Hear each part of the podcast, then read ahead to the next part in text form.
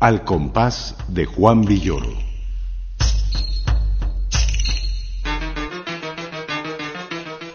Mente del escritor A la página del sonido.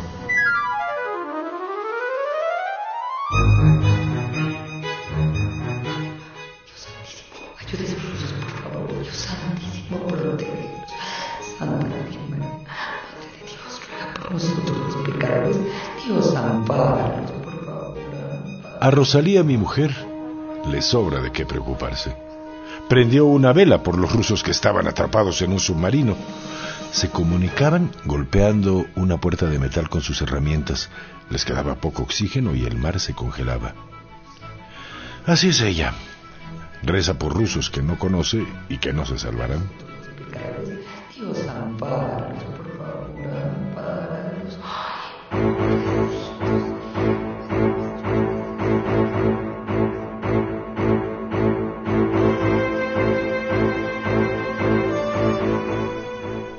Odio las manchas. Inhalé demasiado cemento en la preparatoria y una noche entendí que las manchas eran arañas metidas en mi piel. Quise sacarlas con un cuchillo. Mi padre me salvó pateándome la cara. Eh, también me rompió la quijada. Me cosieron con un alambre y pasé semanas comiendo sopa con un popote.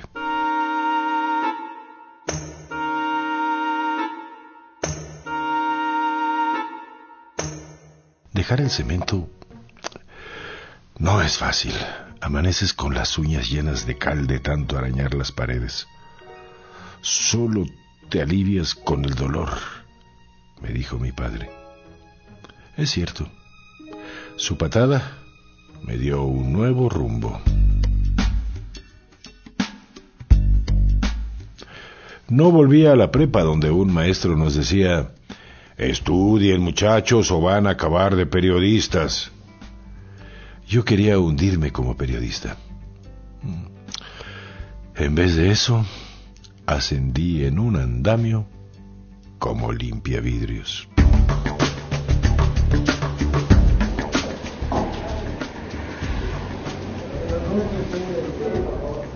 A la entrada del edificio, Jacinto amarga la vida con sus billetes de lotería.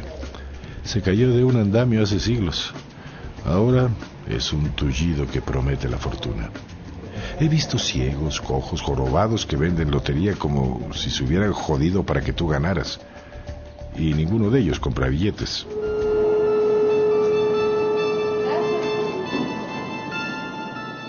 El edificio es inteligente. Las luces se encienden cuando entras a un pasillo. En el elevador, una voz dice los nombres de los pisos y las compañías. Nivel 2. Publicidad Luxus. Nivel 3. Seguros de vida plena. La voz es cachonda y fría. Una mujer soldado. Nivel 1. Publicidad Luxus. Ay, el edificio ve más señales que tú.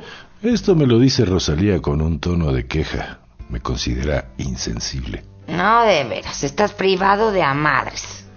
Esto lo concluye resignada.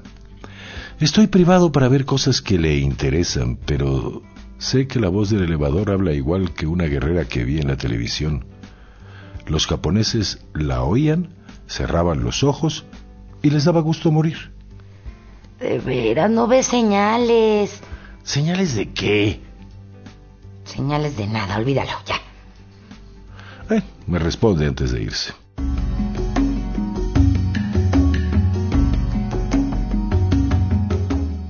Rosalía huele a algo marino, espumoso. La sábana se alza sobre su nariz cuando está dormida.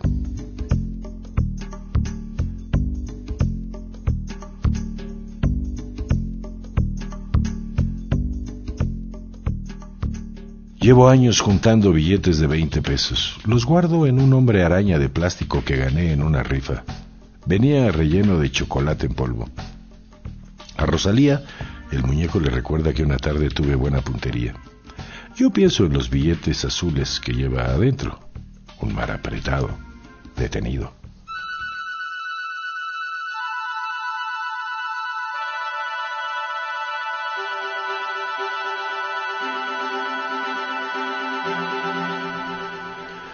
No me gusta la ciudad desde el andamio, pero me gusta que esté detrás de mí.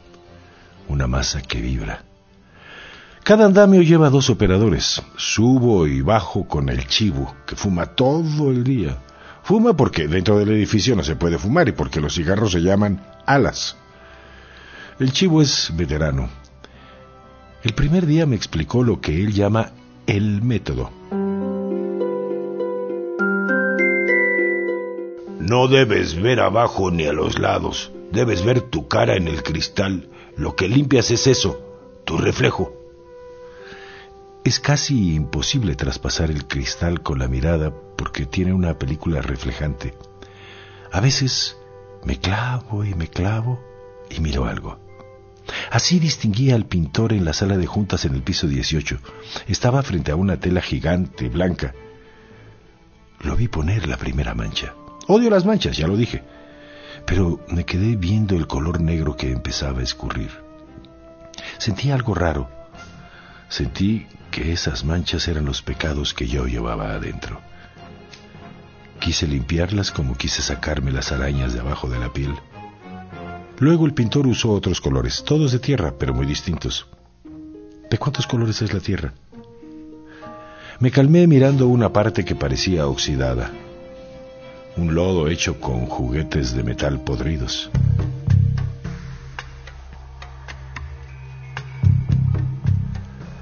Me quedé mirando con tanta fuerza que sentí que me iba a salir un puntito de sangre como el que Rosalía tiene en lo blanco del ojo. Es un lunar. A veces dice que le salió solo, pero a veces dice que le saltó un trozo de carbón cuando era niña. Yo creo que vio algo que no me cuenta. Por eso mira las cosas como si tuvieran señales.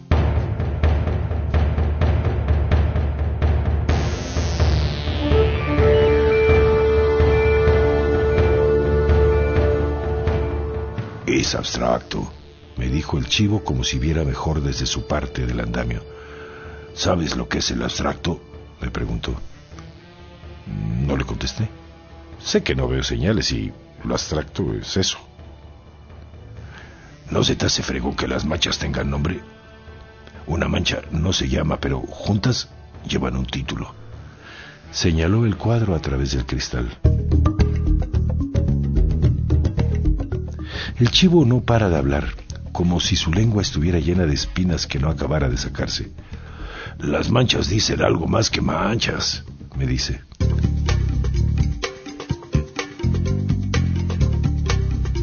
Él siguió hablando.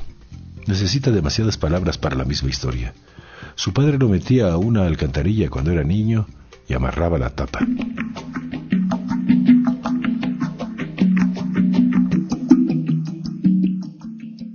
¿Sabes cómo se ve el cielo desde una alcantarilla? Me pregunta y siempre le respondo que no sé.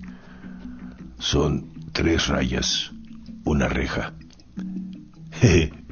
Entonces sonríe y aunque le faltan dientes, parece contento en el andamio. La alcantarilla lo hizo feliz afuera. Ese fue su verdadero método. La parte jodida de la historia es que ahora trabaja para mantener al jefecito que lo metía en la alcantarilla. No tiene mujer, ni hijos, ni perro que le menee la cola. Vive para el jefecito, que traga dinero y medicinas y pide prestado a todas horas.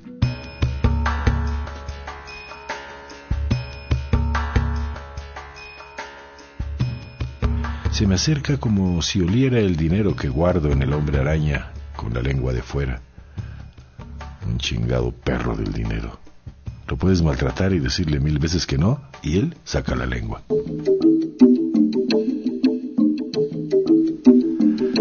A veces sueño con la niebla de los karatecas. Combaten en una parte fría de Japón. Yo soy su gurú. Se arrodillan delante de mí. A cada uno le doy a oler productos de limpieza distintos. Así decido quién se parte la madre de qué manera.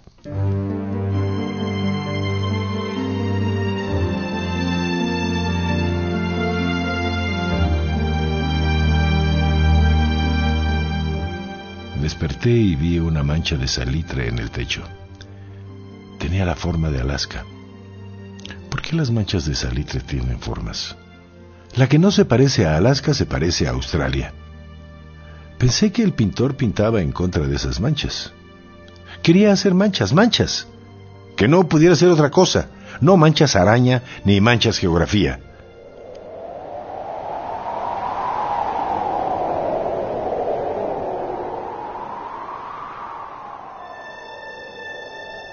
Al otro día el viento soplaba tan fuerte que el andamio rechinaba.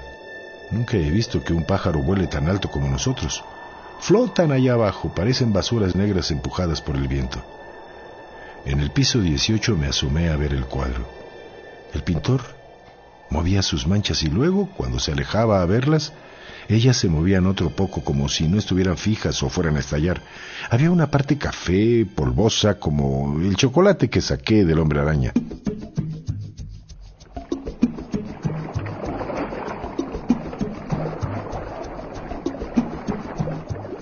Cerré los ojos y vi el mar. Rosalía se hundía despacito entre una planta con hojas de gelatina. Llegué casi dormido abajo. Ahí nos esperaba el jefe de intendencia. Tenía una noticia que le partía la cara de felicidad.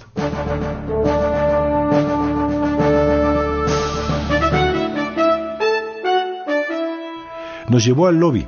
La gente dio nuestros cinturones con gran respeto. Había un ambiente de cosas que iban a pasar. En una pantalla se proyectaba un video. Un gringo llamado Melvin iba a escalar nuestro edificio. Se preparaba para escalar las torres de Kuala Lumpur. Nuestro edificio tenía la altura de la rodilla de Kuala Lumpur. Debía subirlo varias veces para estar listo. Luego vimos las torres puntiagudas, doradas, como pagodas altísimas que chupaban luz. Kuala Lumpur.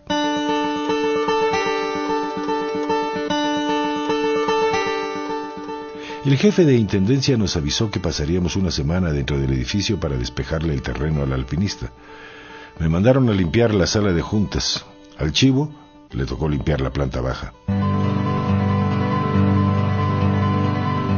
Nos anunciaron que habría una fiesta para los empleados. La televisión llegaría a promover nuestro edificio. También Rosalía iba a participar. Trabaja en una pastelería y el velador la recomendó. Íbamos a partir un pastel en forma de las torres de Kuala Lumpur y otro en forma de nuestro edificio.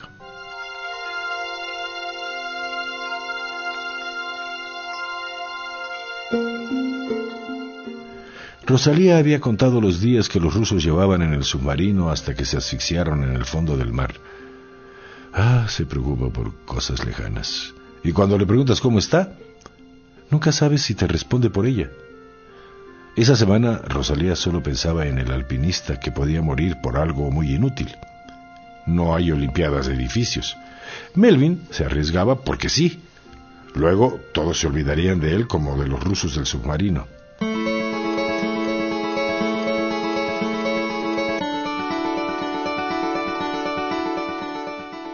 Rosalía preparó un pastel inmenso. Íbamos a comer una rebanada solo porque alguien se atrevería a estar colgado arriba de nosotros. Me gustaba verla tan acelerada pensando en su pastel y en los momentos en que un desconocido se hunde sin remedio o sube muy alto sin explicaciones. Luego pensaba en nuestro viaje al mar. Una sorpresa es menos que una señal, pero al menos iba a darle una sorpresa.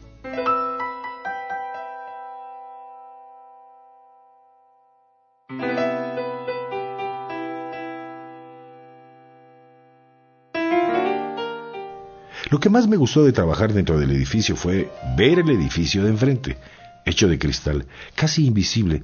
Solo porque el sol sacaba brillos anaranjados sabías dónde acababa el vidrio y dónde empezaba el aire. Quise encender un cigarro pero no me atreví. Al pintor sí lo dejan fumar. Pica el tabaco de un puro en una pipa. Le gusta convertir una cosa en otra. Sus manchas se habían convertido en bloques. Parecían un mapa, un mapa sin geografía.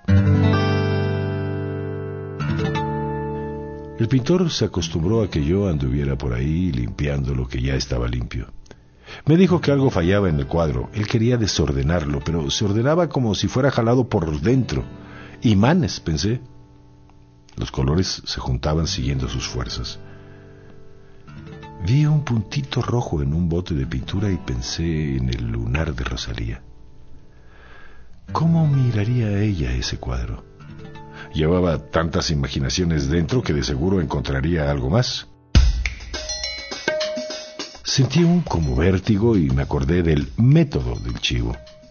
No hay que ver a los lados ni abajo, sino enfrente, tu reflejo.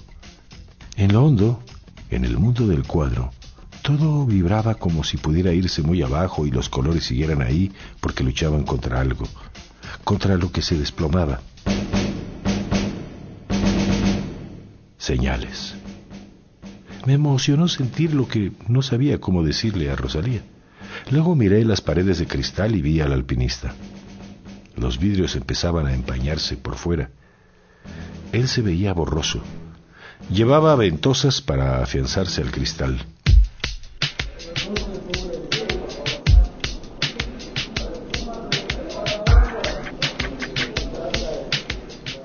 El día de la fiesta comimos los pasteles de Rosalía. Nuestro edificio llevaba un sombrero de charro y en las torres de Kuala Lumpur unos gorritos raros que ella copió de una revista. La televisión habló de nosotros. El chivo y yo subimos a la azotea y con una soga le alcanzamos una rebanada de pastel al alpinista Melvin. Rosalía se quedó hasta después de la fiesta. El chivo, que trapeaba la planta baja, tuvo tiempo de contarle tres veces su misma historia. Su papá, que lo metía en una coladera, su papá, ahora enfermo, y él con tanta necesidad de dinero.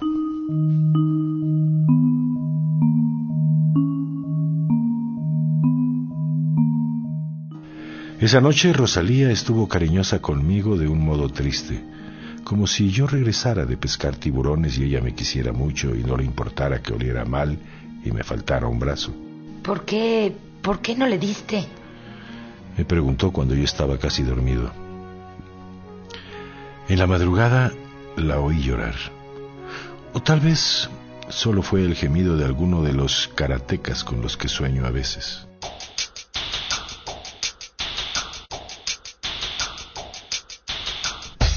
Dos días después el chivo ganó la lotería. Jacinto le vendió el billete premiado, le salieron lágrimas cuando avisó que metería a su jefecito en una clínica privada. Hay caras que se arruinan si les va bien. La del chivo es así. No pude verlo más y salí a la calle. Jacinto se acercó apenas me vio. Me habló del chivo. Le dije que sus billetes traían suerte. Olían a chocolate.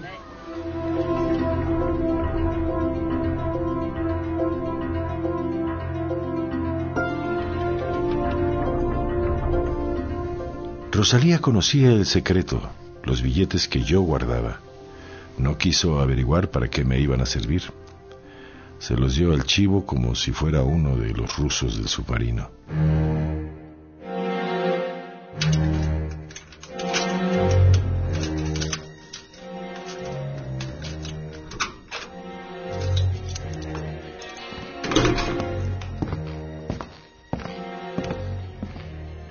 Noche, cuando llegué a la casa, señalé al hombre araña. Ella se acercó y dobló el cuello mostrándome una vena muy finita, como si fuera un animal pequeño y yo pudiera matarla de un mordisco. Ay, es que me ganó su dolor, de verdad. Eso me lo dijo. Yo había subido y bajado en el andamio oyendo una pregunta a diario. ¿Sabes cómo se ve el cielo desde una alcantarilla? A ella le bastó oír la pregunta una vez para no poder con eso.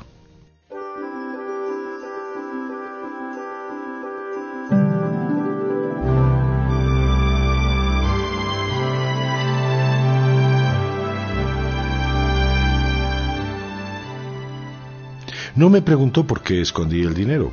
Podía decirle que era para ir al mar. Pero me quedé callado. Tal vez de todos modos ella hubiera preferido dárselo al chivo.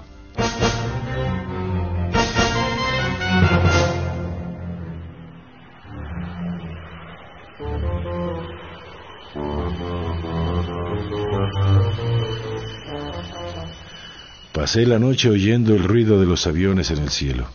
Me pregunté qué pasaría si rociaba a Rosalía con un tambo de gasolina o si tiraba al chivo del andamio. Cuando amaneció, yo acariciaba con cuidado un picayelos.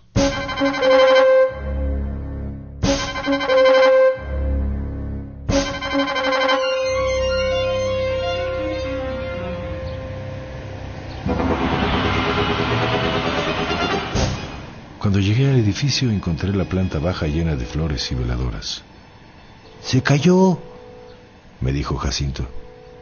No entendí. El pinche gringo, me aclaró. Tres mujeres lloraban en el sitio donde había estado el pastel de Rosalía. Vi una mancha en la banqueta, una mancha extendida, una mancha con muchos brazos y piernas como si la sangre hubiera tenido prisa para escurrirse y llenar varios cuerpos.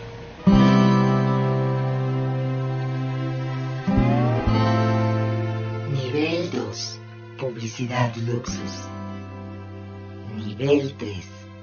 Seguros de vida plena. Subí al piso 18. El pintor había terminado el cuadro. ¿Puedo olerlo?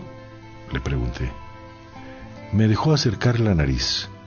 Olía al mundo, al mundo por dentro.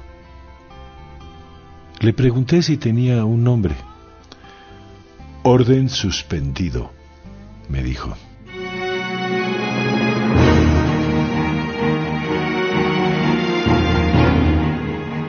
Edificio tiene ocho sótanos de estacionamiento bajo la tierra y pilotes que se hunden más y lo protegen de los temblores.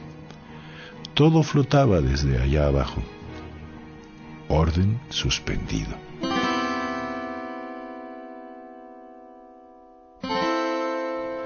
Vi el cuadro y fue como si los colores se hubieran movido. Vi la cal bajo las uñas, las tres barras de luz, la reja, el cielo desde una alcantarilla, los picos de oro de Kuala Lumpur, el lunar de sangre, el polvo rasposo del chocolate, la sábana sobre la cara de Rosalía subiendo y bajando con su aire, el carbón negro que la lastimó, el círculo limpio de una ventosa en el cristal, la sangre extendida en la banqueta. Vi la niebla en mi sueño, vi la tierra bajo la tierra, el imán que juntaba todo como un juego de la fortuna, y quise hacer algo sin saber qué era. Alguien podía pintar todo eso. Yo podía limpiar las manchas.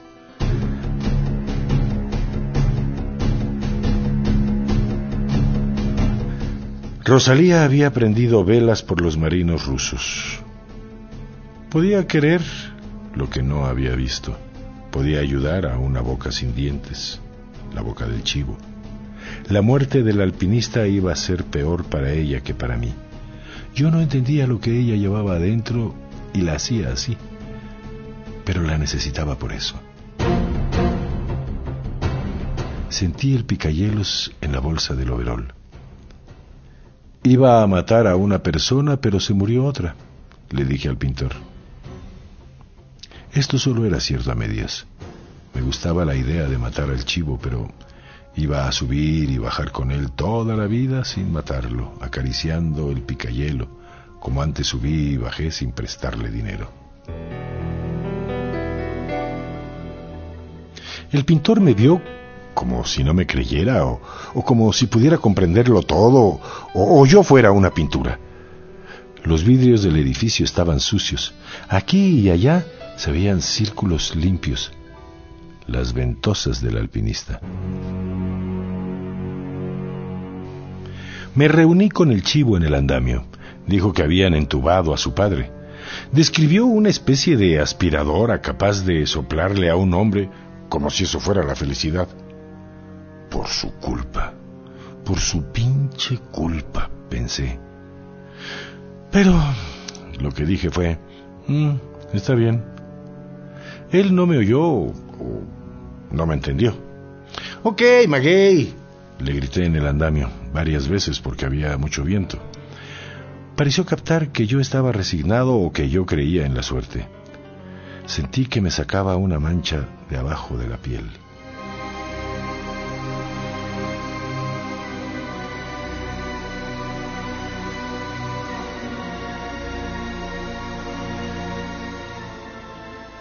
Ese día no contó la historia de su padre.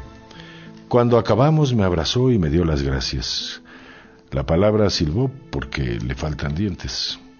Olía a Windex y a sudor, como olemos todos nosotros. Luego me entregó tres billetes azules.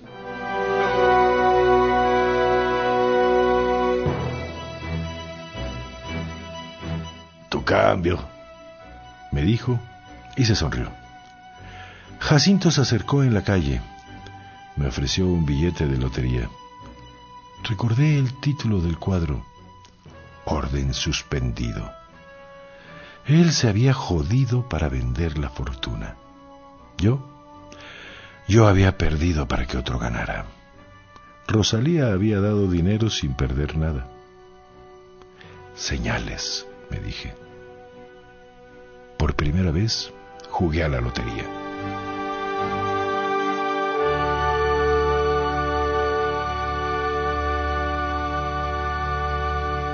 Hemos escuchado Orden suspendido de Juan Villoro.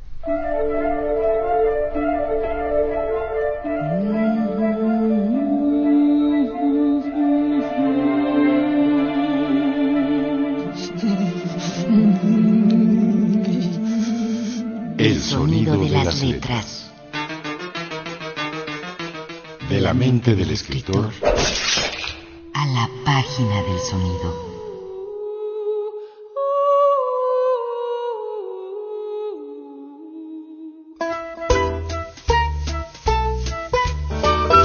Participamos en este programa Antonio Fernández y Antonio Calderón. Adaptación radiofónica Pilar Muñoz. Narración Mario Díaz Mercado. En una producción y ambientación sonora de Lourdes Mugenburg para Radio Educación.